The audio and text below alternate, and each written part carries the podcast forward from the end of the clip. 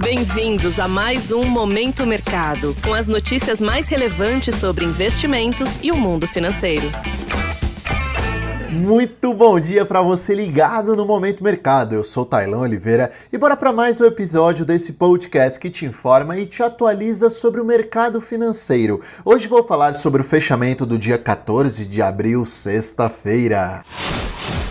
Cenário internacional. No exterior, as bolsas americanas encerraram com viés de queda, após a maior consolidação da possibilidade de, na próxima reunião do Banco Central Americano, em maio, ocorrer mais uma alta de 0,25% na taxa de juro. Esse sentimento se materializou após a liberação de dados da indústria e do sentimento do investidor americano mais fortes que o esperado, o que traz indícios que a inflação resistirá mais à cair e exige uma postura mais dura do Banco Central.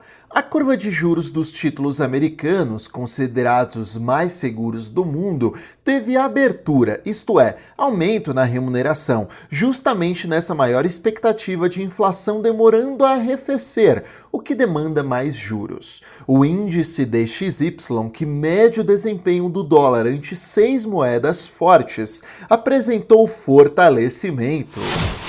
Cenário nacional. A respeito do ambiente local, o real é destaque de valorização em relação ao dólar, fechando os negócios cotado a R$ 4,91, uma alta de 2,83% na semana da nossa moeda contra a divisa americana. Em relação à renda fixa local, os contratos de juros futuros sofreram um ajuste técnico de elevação após as quedas recentes. Porém, no cômputo semanal, a dinâmica ainda foi de fechamento. Lembrando que este mercado é muito influenciado pelo âmbito fiscal, que, na visão do mercado, é benigno, dado a apresentação do novo arcabouço fiscal no Congresso, que tende a ser célere. Sobre o Ibov, o índice fechou em leve queda, mas isso não retira o destaque da semana anterior, que foi a que trouxe o maior retorno acumulado até o momento neste ano, um avanço semanal de 5,41%.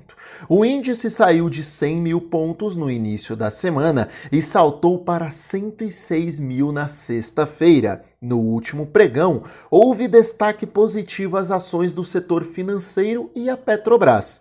Em contrapartida, Vale, que é uma empresa de peso no índice, foi para o campo negativo pontos de atenção. Olha só, em relação ao exterior, teremos discurso de Christine Lagarde, presidente do Banco Central Europeu, o que pode dar indícios dos caminhos da taxa de juros naquela região. Em cenário local, a agenda reserva o boletim Focus com as principais expectativas do mercado financeiro e o IBCBR, que é uma aproximação mensal do PIB, ambos divulgados pelo Banco Central. Sobre o fechamento das bolsas asiáticas, houve majoritariamente um tom misto. Na Europa, as bolsas até o momento estão demonstrando baixa e os futuros de Nova York vão na mesma direção. Dessa forma, termino mais um Momento Mercado. Desejo a você uma ótima semana. Fui! Você ouviu Momento Mercado com o Bradesco. Sua atualização diária sobre cenário e investimentos.